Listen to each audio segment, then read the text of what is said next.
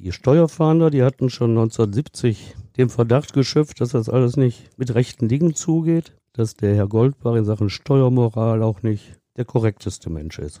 Aber sie durften nur angemeldete Betriebsprüfungen machen und diese auch nur im Abstand von fünf Jahren. Und da war natürlich immer alles sauber. Der Gerichtsreporter. Spektakuläre Verbrechen aus NRW. Ein Podcast der WAZ, WP, NRZ und WR. Hallo und willkommen zum Podcast. Stefan Wette ist seit gut 35 Jahren Gerichtsreporter für die Funke Mediengruppe und erzählt uns hier von außergewöhnlichen Kriminalfällen aus der Region. Hallo Stefan. Hallo Brinja. Du erzählst uns heute die Geschichte von Erhard Goldbach, dem Ölkönig von Wanne-Eickel. Ganze 260 freie Tankstellen haben ihm gehört. Damit hatte er die größte freie Tankstellenkette Deutschlands. Und dazu 170 Millionen Euro Steuerschulden. Wie er sich dieses Imperium aufgebaut hat, warum er dann doch aufgeflogen ist und wie der Fall schließlich ausgeht, das erfahrt ihr heute hier. Ich bin Brinja Bormann. Hallo und willkommen zum Podcast. Die Geschichte beginnt im Jahr 1956. Da gründet Erhard Goldbach mit 23 Jahren seine erste Tankstelle. Wie kommt er dazu? Ja, er musste ja irgendwie Geld verdienen und da sucht man halt, mit welchem Gewerbe man das machen kann.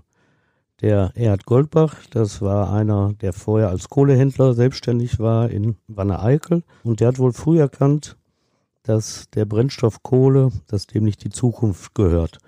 Damals merkte man schon, dass Öl und Gas viel bequemeres Heizen in den Wohnungen ermöglichte und die Zahl der Autos nahm zu, die ja auch Benzin brauchten und so hat er angefangen, eine Tankstellenkette zu gründen. Was ist denn das Besondere an seinen Tankstellen? Dass sie billiger sind. Es gab damals schon die großen Markentankstellen wie Aral oder Esso und es gab freie Tankstellen. Und freie Tankstellen, das gibt es ja heute auch noch, sind immer ein bisschen günstiger als diese großen Markenketten. Und der Erd Goldbach, der hat dann den Slogan ausgegeben, sparen, Goldin fahren. Das waren ja so schöne Werbeslogans, die es damals gab. Und das haben die Leute auch angenommen und manchmal standen sie Schlange vor den Tankstellen, die ihm gehörten. 260 Tankstellen hat er zuletzt gehabt. Die schafft man ja nicht einfach mal so aus dem Boden. Was ist er für ein Typ? Das war so der, der Macher. So Karriere gibt es auch heute noch, aber damals, man muss sich zurückversetzen in die Nachkriegszeit. Damals lag hier alles am Boden, gerade im Ruhrgebiet, auch in seiner Heimatstadt Walle-Eickel. Und dann kam ja der Neustart. Man muss dazu sagen, auch damals waren nicht alle Menschen gleich. Manche hatten Unternehmen geerbt oder hatten Immobilien von Eltern. Und dann gab es eben noch die, die pfiffig waren die Ideen hatten und die die durchsetzen konnten. Und das war der Erhard Goldbach. Und so wurde er auch zum Vorzeigetyp des oft gerühmten Wirtschaftswunders. Bei den Tankstellen alleine bleibt es aber nicht. Goldbach fördert den lokalen Fußballclub SC Westfalia Herne. Warum macht er das? Ja, warum macht er das? Weil Fußball immer schon ein gutes Schmiermittel war, weil man da mit anderen in Kontakt kommt, die auch Beziehungen haben und weil man natürlich bei der Masse gut ankommt, nämlich denen, die Fan des Fußballvereins sind.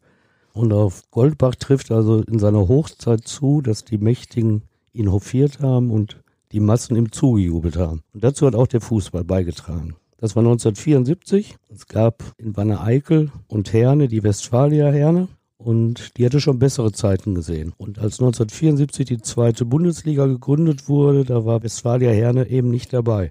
Und da gab es einen Willy Birkenkemper, der war von 1965 bis 1980 im Vorstand des Clubs. Das war ein Mitarbeiter der Bundesbank. Und der hatte mitbekommen, dass da der Goldbach sitzt, der mit seinen Tankstellen viel Geld macht. Und der Herr Birkenkemper hat später mal gesagt, zu dem Goldbach habe ich gesagt, wenn du dir hier einen Namen machen willst, dann musst du dich im Fußball engagieren.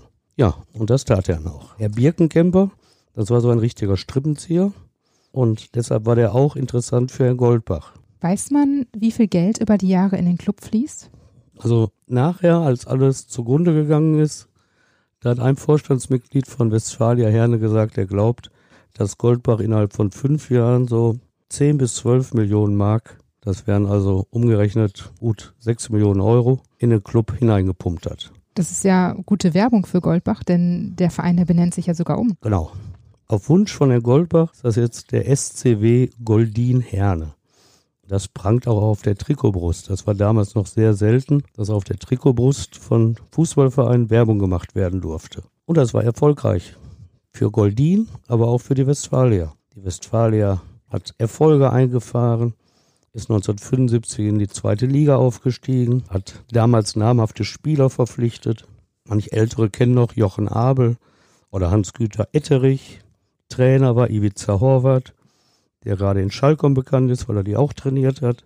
Und es gab dann auch noch den Sieg gegen den östlichen Rivalen Borussia Dortmund. Vor 27.000 Zuschauern im heimischen Stadion am Schloss Strünkede gewann die Westfalia gegen Borussia Dortmund.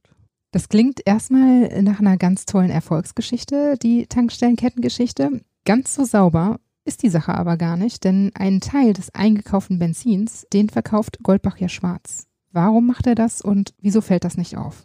Weil er da eben die Öffentlichkeit gescheut hat, wie es jeder macht, der mit Schwarzgeld sein Geld verdient. Und damals waren die Kontrollmöglichkeiten noch nicht so ausgeklügelt wie heutzutage. Wir erinnern uns jetzt ganz frisch, dass jeder Kioskbesitzer und jeder Brötchenverkäufer Bons ausgeben muss. Und damals war es so, dass die Einnahmen das Bargeld abgeholt wurde in Koffern von Mitarbeitern von Goldbach. Auch seine Geliebte holte diese Bargeldkoffer ab und dann gingen die Koffer ab in die Schweiz. Da hat mal einer geschätzt nachher, dass das wohl so rund 100 Millionen Euro gewesen sein müssen, die er auf irgendeinem Nummernkonto in der Schweiz dann vom Zugriff der deutschen Steuerbehörden in Sicherheit gebracht hat. Aber durch diese Schwarzgeldkonstruktion konnte er natürlich mit Leichtigkeit seinen Sprit immer zwei Pfennig günstiger anbieten als die Markentankstellen. Anfang der 70er Jahre, da engagiert sich Goldbach dann auch gewerblich im Umweltschutz, gründet eine eigene Firma, um Altöl zu entsorgen. Ist er wirklich so umweltfreundlich? Vielleicht war er umweltfreundlich, aber er war eben auch einer, der an seine eigene Tasche gedacht hat. Und da war ihm dann der Umweltschutz herzlich egal. Denn er machte das, was schlechte Kaufleute immer schon gemacht haben. Er panschte das Altöl, das er bekommen hatte zur Entsorgung, hat er einfach mit seinem sauberen Benzin gemischt und dann als normales Benzin den Autofahrern verkauft. Das wird wohl nicht gut für die Motoren gewesen sein. Damals gab es auch schon Gerüchte, dass so mancher Motor durch Goldin auf der Strecke geblieben sei.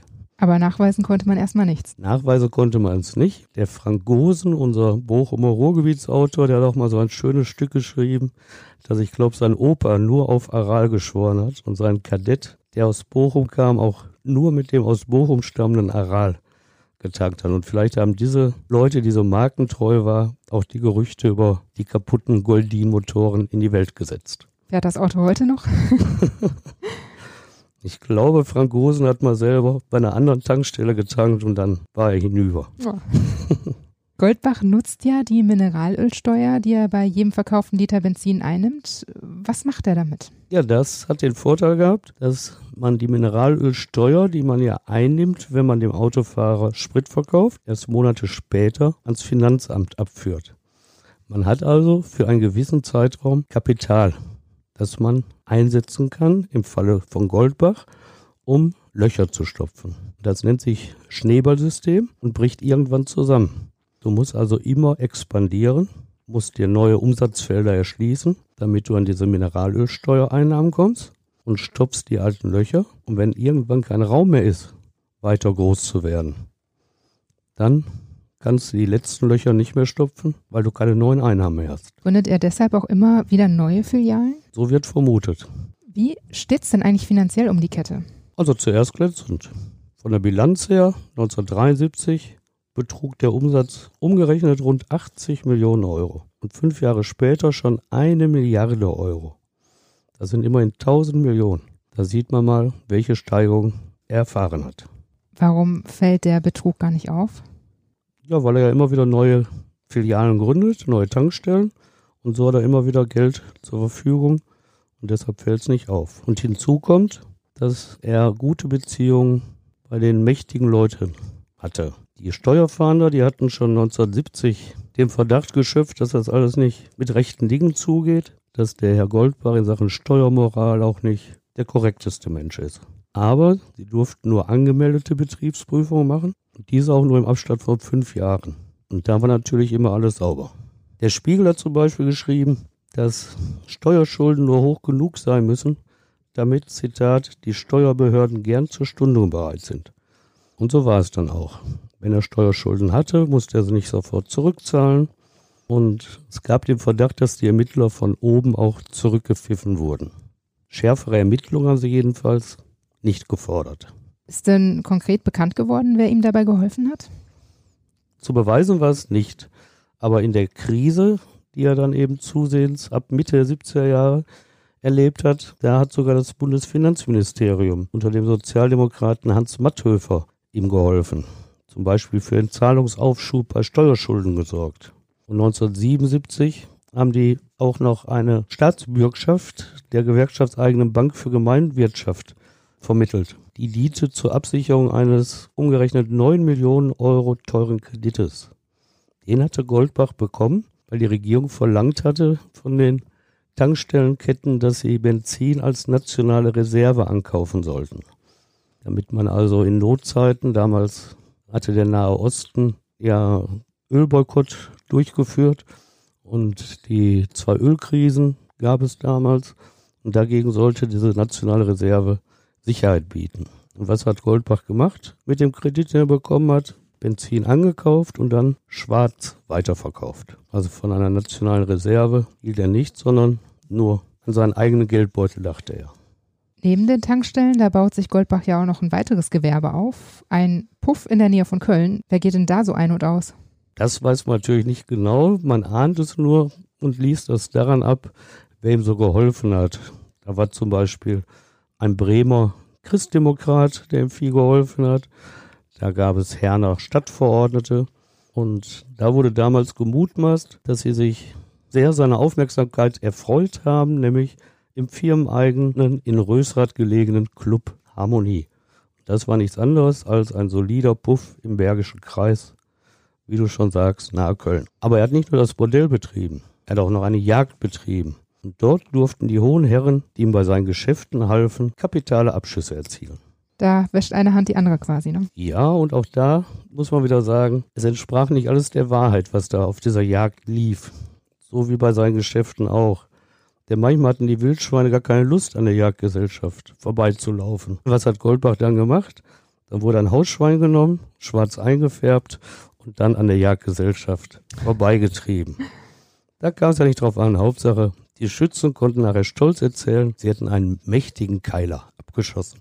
1979, also 23 Jahre nach der Gründung der ersten Tankstelle, da hat Goldbach eine Steuerschuld von umgerechnet 30 Millionen Euro. Ein Jahr später, da sind es 150 Millionen und als die Justiz den Fall aufarbeitet, da kommt sie sogar auf einen Gesamtschaden von 170 Millionen Euro. Das soll der größte Steuerschaden in Deutschland sein. Das sagt zumindest der Herner Historiker Ralf Pier. Und dieser Steuerschaden läuft natürlich auf, weil zwischen 1979 mit 30 Millionen Euro Steuerschuld und 1980 150 Millionen, dass da die Insolvenz des Unternehmens ist. Und dann bricht ja alles zusammen. Dass man aber überhaupt diese Summe errechnen konnte, das lag daran, dass endlich die Ermittlungen und die Fahndung von oben freigegeben wurden. Und am 28. Mai 1979, da flogen die Ermittler ohne Vorankündigung in den Betriebsräume ein und beschlagnahmten die Akten. Damit war das Ende eingeläutet. Was sind dann die Folgen? Ja, diese erheblichen Folgen waren erstmal, dass Goldin Konkurs anmelden musste. Die Mitarbeiter verloren ihre Jobs, die Autofahrer ihre Billigtankstellen und Zweitligist Westfalia Herne seine Lizenz. Das war für die Fans bitter, denn es ging zurück in die Amateurliga, obwohl der Club zu Saisonbeginn 1979 noch zum Favoritenkreis für den Aufstieg in die erste Liga gehandelt wurde aber die hochdotierten Starspieler, als die sahen, dass der Geldgeber weg ist, die haben natürlich sofort das Weite gesucht. Er hat Goldbach, räumt daraufhin die Firmenkonten leer und haut mit seiner Geliebten ab. Ja, der Goldbach hat sich gedacht, wenn die Starspieler, die von meinem Geld lebten, schon weg sind, dann kann ich auch abhauen. Und dann hat er tatsächlich noch die Gelegenheit gehabt, bei mehreren Banken die Konten der Firma leer zu räumen und war dann eben mit der Geliebten weg und viele dachten, dass er sich in die Schweiz abgesetzt hat. Jahre später hat mal der Inhaber einer Jagd im Bergischen Land erzählt, dass auf seinem Jagdgelände sich der Goldbach versteckt habe. und zeigte da auf so einen Schuppen. Da habe er gelebt und sei von einem Jagdkameraden regelmäßig mit Essen versorgt worden. Also man muss gar nicht in die Schweiz. Man konnte sich auch in Deutschland gut verbergen. Warum hat er ihn damals nicht verraten? Vielleicht war der auch mal häufiger zu Gast im Rösrater Club Harmonie. Man weiß es nicht. Und hatte eine Ehefrau und fürchtete, dass Herr Goldbach dann der Ehefrau davon erzählen könne. Vielleicht war aber auch an schmutzigen Geschäften beteiligt. Aber das ist halt unter Kriminellen, egal in welcher sozialen Klasse, man verrät sich nicht. 200 Tage ist Goldbach auf der Flucht. Warum wird er da nicht erkannt? Ja, der hat sich einen gewaltigen Vollbart wachsen lassen und trug so schräge Klamotten, dass er fast aussah wie ein Penner. Gibt auch Bilder, wie er damals aussah. Das war schon sehr abenteuerlich. Wie ein früherer Millionär hat er wirklich nicht ausgesehen. Aber er ist trotzdem erkannt worden, als er durch Boppard am Rhein lief und wurde dann festgenommen und kam in Urhaft. Er muss sich dann vor dem Landgericht Bochum verantworten. Die Verhandlung findet er scheinbar im wahrsten Sinne des Wortes zum Kotzen. Ja, das versteht man ja auch. Das geht ja vielen Angeklagten so. Aber du wirst sehen, dass das bei ihm noch eine besondere Bedeutung hat, dass er das zum Kotzen fand. Er hat sich nämlich tatsächlich im Gerichtssaal immer erbrochen.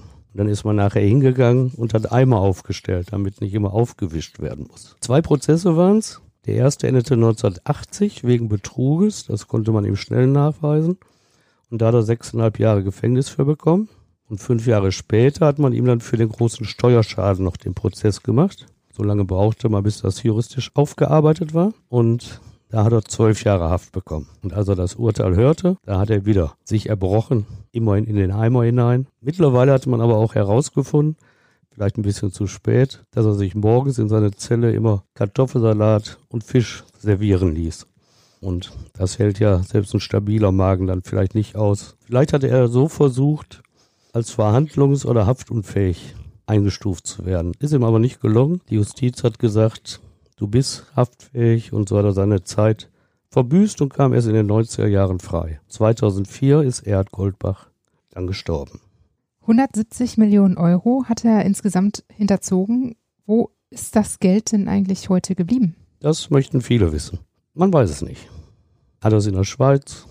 Hat er noch viel davon ausgeben können, als er 200 Tage auf der Flucht war? Wohl eher nicht 170 Millionen. Er selbst hat nie dazu etwas gesagt, als er noch lebte. Und er ist oft gefragt worden. 2010, da schien die Lösung aber nahe. Denn er hatte ein luxuriöses Wohnhaus in Schwerte und wobei ich sagen muss, genau weiß man nicht, ob es in Schwerte liegt, weil der neue Besitzer, der hatte zwar mal die Medien eingeladen in dieses Haus, hat aber Wert darauf gelegt, den Ort nicht zu nennen, weil er fürchtete, dass sonst viele Kriminelle kommen, weil die vermuten, bei ihm läge ein Teil dieser Steuerschuld. Kurz zuvor erst hatte er das Haus gekauft bei einer Zwangsversteigerung. Und dieses Haus wurde in der Zeit dazwischen, also nach Goldbachs Inhaftierung, nämlich als Bordell genutzt.